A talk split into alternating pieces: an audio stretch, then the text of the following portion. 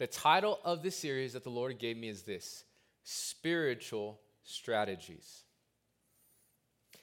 If we're going to win battles, if we're going to see promises fulfilled, we're going to have to fight and we're going to have to use his strategies. One of my biggest pet peeves is that many Christians, they'll go to church, they'll pray, they'll read, and then at the end of all that, they, you may not say this, but you'll think this. Okay, I did everything. I hope it turns out okay. How many, how many people, how many people, you don't have to raise your hand, have thought that or felt that? I hope it turns out. If there's one thing I've learned since we started Kingdom, if there's one thing, and this is our vision, is that you can clearly hear his voice and know that when he asks you to do something, it's going to work out. I've seen it time and time and time again. And it's given me a confidence that when I do something, I don't have to, it's not like a, a crapshoot. Well, maybe I win, maybe I lose. You know, I, maybe God's happy with me today, or maybe He's still mad at me from the last time. God is not like that. He is patient, but if we he was when we when we fail and we mess up, He is patient. And if we do our best to hear His voice and follow Him, we can be sure that His grace is enough, and we'll receive the promises that He has for us. In this year, we're going to have to seek the Lord and ask Him to give us the strategies for warfare. So that's what we're going to be doing the next several weeks. We're going to go to the Bible, study the Bible, and find these different strategies. Now, as I was thinking about this message, I um, in the series, I was reminded of this this game I used to I like to play growing up. Um, it was like my favorite board game, except for one other one, Monopoly. I was the king of Monopoly. I was uh, the little gold bag. You remember that, the little anniversary edition. But I love that game, but it took literally all day to play, so you'd only get halfway and whatever. But the game that I used to like to play was a game, some of y'all may recognize it. It was called Stratego. Anybody remember that game? Okay, nobody was. That was a, okay. Um, it was a warfare game. It was a game about taking the other person's. It was kind of like, what was that other game that was a map of the world and they had different armies? Battleship. Not Battleship, there was another one. Risk? Is it Risk? Yeah, I guess it's Risk. Um, yeah, yeah, yeah, it was Risk. Yeah, I love that game too. Uh, but a game that I used to like to play with a friend of mine was called Stratego. I'm going to just real quickly. It, it was basically a chessboard. It had a bunch of like little squares. I would have 40 pieces, and then the person I was playing would have 40 pieces. And then I could only see my pieces, so the back would be facing them, and their back would be facing me. And on each piece was different, um, different officers. So you had like a sergeant, you had a lieutenant, captain, general, each piece had a different number 10, 1 through 10. So basically, what you would do is you would move forward and you would attack a piece, and if your number was higher than that number, you would take their piece. And so the object of the game was to take all the pieces and then also to find the flag. He would hide the flag, the flag somewhere. So you would attack different pieces, hoping it was the flag. And so that was one of my favorite games. I think it's because I like conquering. I love to conquer um, people. I like Risk too because you conquer the whole world. It was fun. Um, I didn't. I don't know why that, that game came to mind uh, because I liked it, but I I didn't realize. But the word stratego is a Latin word, and it's the word that we get the English word strategy from. So the the Lat, the root word is stratego, but the English word is strategy. Stratego means this the general's art. I don't know if it's on the screen, but it means the general's art. What does that mean? It means that the battle plan, it means the strategy for war belongs to the general, the general's art. It doesn't belong to the captain, it doesn't belong to the sergeant, it doesn't belong to the foot soldiers. It belongs to the general. It means that only the general has the wisdom, has the vision to see the battlefield and to plan a successful battle plan. Okay, I want you to listen carefully. We live in a cosmic war between God's truth and the enemy's lies. How many of y'all know that? It's, we don't, what exists is not just what we see. We're going to heaven one day. There's not a place in the sky that we can point to that we see heaven. It's a spiritual place. So we live in a cosmic battle between God's truth and the enemy's lies. Now listen, it's not a battle between God and the devil.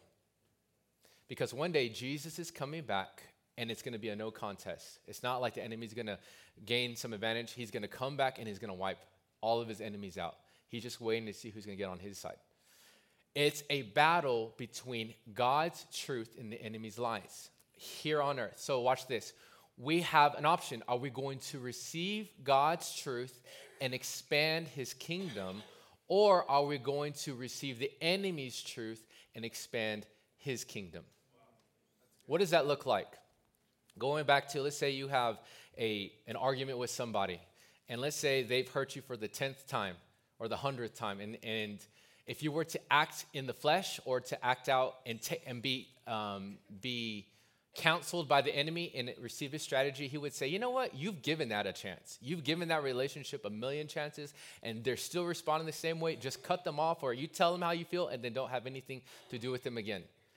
Listen, that is receiving the enemy's counsel, his strategy, and expanding his kingdom.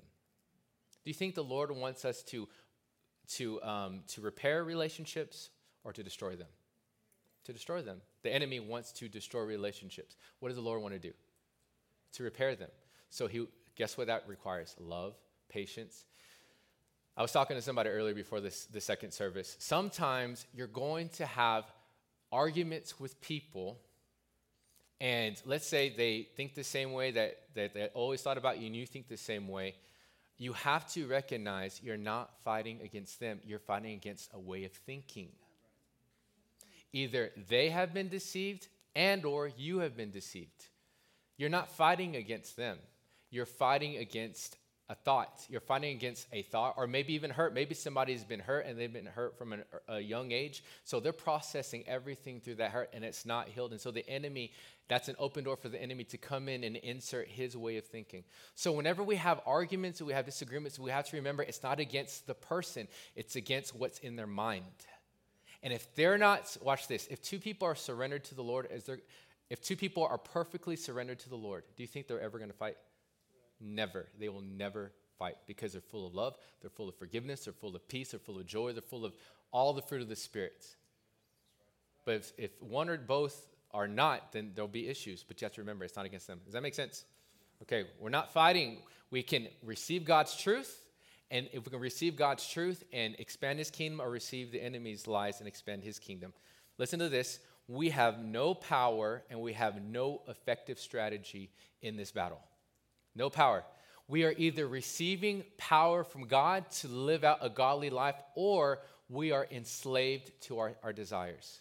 There's a lot of people who don't live for God and they say, I'm going to do what I want.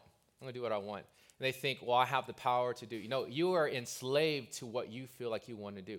And many times you can't control the limit to that. How many people have, and those who have, have, have uh, suffered addiction, you, no person who ever, was ever in addiction ever thought that they would be completely in bondage to it, right? Never, never. But they thought, I'm going to do what I want to do because I have the power to do what I want. That is the biggest lie. You don't have any power. You have no power. The only power you have is you get it from God. Are you enslaved to the enemy, to his lies, and to your addictions and to your lust? It's the bottom line. You also have no effective strategy. What does that mean? That means you cannot come up with a game plan for your life that ends with it being successful. Why? Because peace and joy belong to God. They don't belong to you. They don't belong to your own plans. The only way you're going to really have peace, really have joy, really have su- true success in life is when you go to God. One way I know this is because the real world is a spiritual world, right? It's a real world. When we one day we're going to lose these bodies, we're going to go to heaven, and it's a spiritual place. We cannot see in the supernatural. You know what that means? That means if you're coming up with your own plans for your life, you're walking in blind because you can't see the spiritual. Only God can. So you're either listening and submitted to God's will, or you're you are falling into the enemy's will because they live in the spiritual realm. Everything we see is spiritual. We have to remember that. We live in a spiritual world. That's why the title of this series is Spiritual Strategies. Look at Ephesians 6:10. This is Paul. This is the New Living Translation. He says this, a final word, be strong in the Lord and in his mighty power. He says, don't be strong in your own power, in your own way of figuring out how you're supposed to approach life. Be strong in the Lord and in his mighty power. Verse 11. Put on he, he, okay, before we read it, this is a strategy. He's telling us his strategy. Put, this is my strategy, put on all of God's armor so that you will be able to stand firm against all strategies of the devil. He's saying, if you don't listen to my strategy, you will not have a chance against the enemy strategy because he deals in the dark, he's in the spirit. and everything that happens is in the supernatural. So if you don't do this, you won't have a chance against the strategies of the devil. Look at verse uh, 12. For we are not fighting against flesh and blood enemies. You're not fighting against a person, but against evil rulers and authorities of the unseen world, against mighty powers in this dark world, and against evil spirits in the heavenly places. Again, we're not when you have an argument with somebody, it's not against that person, it's against the way they're thinking. And if they're not, this is why friendships are so important. This is why single people, you don't date people that are not saved because they're coming from a different, completely different way of thinking. If, if a person is not submitted, then you're going to have issues, but you're not fighting them. You're fighting against what the enemy has put in their mind or the hurts that they still have or the wounds that are still fresh. They're processing it through all that. So you have to approach it that way. What you do is you take a step back and say, All right, Lord, this is, person's hurt, or they're seeing it a different way. Maybe I'm not seeing it the right way. Lord, would you help put us on the same page? Yes. Yes. That spirit, instead of arguing with one another to the point where you don't talk to each other for a year, you're expanding the enemy's kingdom if we go that way. Wow. We have to think spiritually, spiritual strategies. If we're going to win battles and, and inherit spiritual promises, we have to surrender to God's will and use his strategies who is our general. So last week, as I was preparing for this message, um, I knew we were going into warfare. This is a word I, would said that last week, and I knew we were supposed to. But I was um, on Wednesday. I started thinking about it, and then all day Thursday. Thursday was the day that um, no one went to work. Right? Who who went to work Thursday? Man, we pray for y'all. Um, how many of y'all got to sleep in Thursday? It was fun, right? Oh yeah. Ooh, look at those people, man! That raised those hands high. Don't get too excited. All right, need to continue to focus. So Thursday, I thought, okay, no, we, we didn't have anyone come into the office, so I'm like, all right, I'm gonna I'm gonna just kind of rest. I'm gonna um, eat because I fasted 21 days, so I'm gonna make sure to eat that day. and I thought I'm gonna knock out this sermon. But as I was going through the day, I was tired for one. I realized I needed a day off, but I was having a hard time figuring out what we were supposed to talk about because there's a lot of verses in the Bible about fighting and warfare. And so that happened Thursday. And then Friday morning, I get up, and same thing, I'm hitting a wall. I'm hitting a wall. I'm like, Lord, what's, what way are we, what are we supposed to talk about? And finally, I thought, you know what? I need to pray. I should have done that first, right? Which I had been praying, but that's what thought uh, came to my mind. I'm like, okay, I'm going to need to bow down. I'm going to bow and I'm going to pray. And I said, I remember thinking, Lord, I don't know what we're supposed to talk about. I don't know what these people need to hear. Remember, it's not, it's not me. It's not whoever's on here you don't need to hear what I have, what I think. You need to hear what the Lord is saying. So I said, Lord, I don't know what direction we're supposed to go about warfare. I thought about two or three different stories or different ways. I said, Lord, but you do. You know the direction. As soon as I said that, the Lord reminded me of a Bible story He had told me the night before. But here's the deal. I remember the story, but I was asking for the series. I was asking for the direction. And in that moment, God said, if you would have just listened to me, obeyed me in that moment, I would have led you right to the title of the series. And I feel like he said, Josh, I'm not going to always give you the whole, and I know this, I know this. He said, I'm not going to always give you the whole picture. I'm going to ask you to hear my voice about something and see if you're going to be faithful with it. And then when you get to where I'm asking you to go, then I'll give you the next step. And as soon as I got to that, as soon as I got to that Bible story, story I started reading, and the Lord said, "This series is going to be called Spiritual Strategies." And I'm telling you, I'd hit a, I'd be hitting a wall for hours, like, and I'm like, "Lord, no, that doesn't sit well. I don't feel like that's the Lord." And finally said, "What did I tell you? Go back to that Bible story." And so I did. I heard his voice. I finally obeyed and followed him. I'm telling you, every day it's a spiritual warfare. Get, get used to it. We have to prepare ourselves for that. The story the Lord led me to was in Joshua 5. So if you, have, if you have your Bible, turn to Joshua 5 real quick. Just to summarize the, the chapters before that, in Joshua 1, God, make, God makes Joshua the commander of the army because Moses died, so he made Joshua the commander. And then in Joshua 2, um, what does he say? Oh, he sends spies into to the promised land to spy out. They hadn't crossed over yet. In Joshua 3 and 4, they crossed the Jordan River and then they, they make a memorial. They put some stones together as a memorial of what God did. And then in Joshua 5, they, uh, they, they practice the first Passover in the promised land, and then they circumcise all the males. Now, that's kind of interesting. Why would they do that? It's because God had to make sure they cut off all of the old person and left it across the Jordan River. That way, the old didn't contaminate the new. Because if they didn't get back in New, Test- new Testament circumcision is baptism. So that's why we get baptized right away. We don't wait because you'll never enter into the new with the old person still attached to you. They had to circumcise them so that it wouldn't contaminate the new. So after that, at the end of Joshua 5, we see that Joshua walks up to Jericho. Now, if you remember, Jericho was the first city they conquered, the first one. So I can imagine Joshua thinking, okay, we crossed over, we circumcised everybody, we're getting ready. All right, let me go scope out this first city that we're supposed to take. I really believe that's why he went over there. The Bible doesn't say that, but naturally, as the, as the commander of Israel's army, uh, that's probably what he was doing. So, verse 13 When Joshua was by Jericho, he lifted up his eyes and looked and behold, a man was standing before him with his drawn sword, drawn sword in his hand.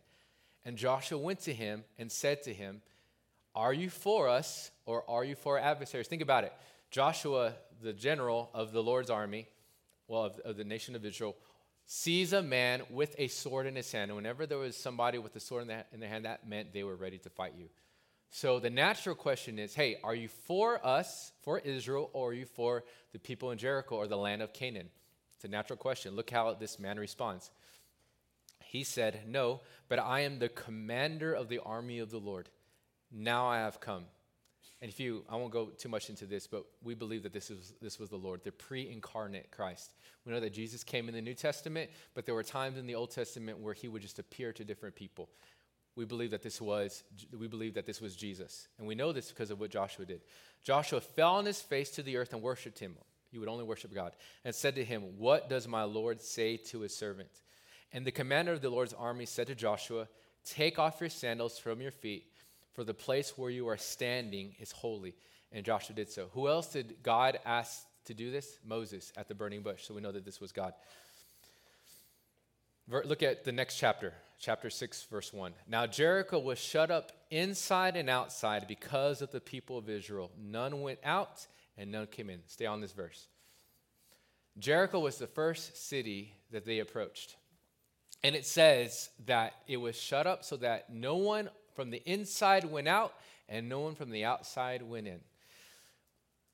Archaeologists actually found Jericho and they excavated it and they found that the walls were built in such a way and that they believe that they were created specifically for battle, meaning they were created to withstand an army coming against them. These walls were, I think what I read, it was the earliest evidence of a city having walls specifically for war, meaning it was not going to be very easy to come into the city.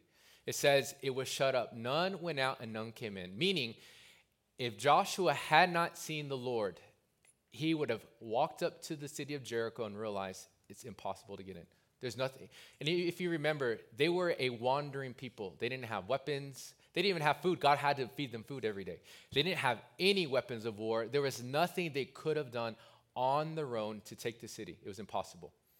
Unless God had shown up. Let's see what the Lord says. Verse 2. So Josh, uh, Joshua sees the city, and the Lord says this See, I have given Jericho into your hand with its king and mighty men of valor. I know these next few verses are a little long, but I want you to listen.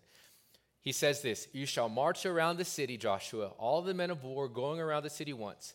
Thus you shall do for six days.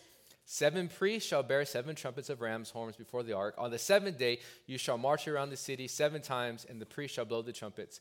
And when they make a long blast with ram's horns, when you hear the sound of the trumpet, then all the people shall shout with a great shout, and the wall of the city will fall down flat, and the people shall go up, everyone straight before him.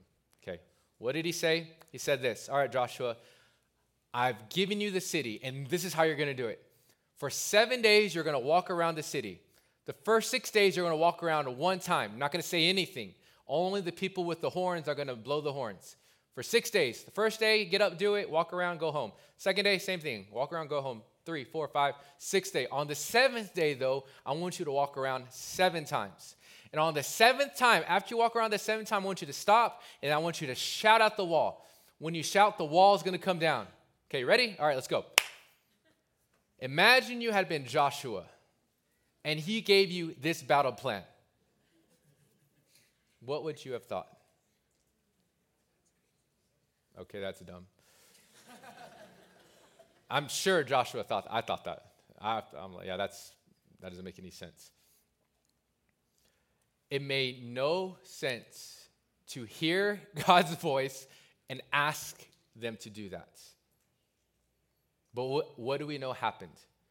They did exactly what God said, and the walls came down. Listen, please listen to this. There are going to be some things that God asks you to do this year. They're going to sound like the battle plan that God gave Joshua, that make no sense. He's going to ask some of you to start serving, start giving, start being involved in small groups. He's going to ask you to give things away. He's going to ask you to go have conversations with people that you know they're like a wall. It's like an impenetrable wall. And God's saying, I want you to go again and have a conversation with them. You're like, God, I've already done this. He says, Did I ask you for your opinion? He said, That wall is up because of your strategy. We're going to have to make a decision. Are we going to listen to the Lord and do the things He's asking us to do, even though they don't make any sense? Why? Because He's leading us into places that we've never been before. Listen, if you're happy with, with your life, then continue doing what you're doing. But let me tell you, the best life that we can live is a life that is led by the Lord. You see, there's two, there's two reasons why Joshua, why God showed up to Joshua that day. Number one, he wanted to give them the, the game plan because he knew that Joshua was going to come to this conclusion that it was impossible to take the city. And if they were already scared, their fathers were scared and they didn't go into the promised land. And so if they didn't take that city, they're going to go right back into Egypt. So he knew that if he didn't show up and give them the battle plan, that they were, they were going to be scared and go home.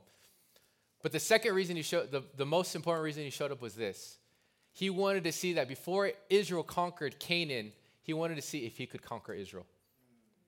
He wanted to know who's really in charge. This is why he said, I want you to bow. This is why I want you to take off your sandals. That was a sign of submission to, a, to the Lord or to another person in that, in that day. He wanted to see if they would surrender to the Lord. If they could not surrender to the Lord, if Joshua, the leader of the army, could not surrender to the Lord, they would have no chance of victory. So he had to get Joshua's heart first. Before we go into the battle this year, you have to answer this question Who's in charge? There's only one throne. There's not your throne and then God's throne on the side. There's only one throne. There's this old saying God is either the Lord of all or he's not Lord at all. He's the Lord of all. He will not, he's not like, the enemy wants to, you know what the enemy wants to say? No, you can have this side or you can have God on this side and you're on, he can be in charge of this, but then you can be in charge of that. It doesn't work that way if we're going to have victory, then we have to realize He's going to ask us to do things. He's going to give us a spiritual strategy. Listen, everything you're going through right now, everything, He wants to speak specifically to it and give you a solution for it. Everything. Whether, like I mentioned earlier, it's a, a relationship, a financial situation. He, some of y'all have, fun, this is good. Some of y'all have big financial situations right? You may have debt or whatever. He may ask you to give money away before he gives you more money to pay off those debts. I've seen it before. He's asked me to do it, and I've seen him come through. You know that doesn't make any sense when, it's, when you're trying to pay something off to give money away. It doesn't make any sense. In God's kingdom, it doesn't make sense. We have, a, we have a choice. Are we going to live by his strategies? Or are we going to live by our strategies? I don't know about you.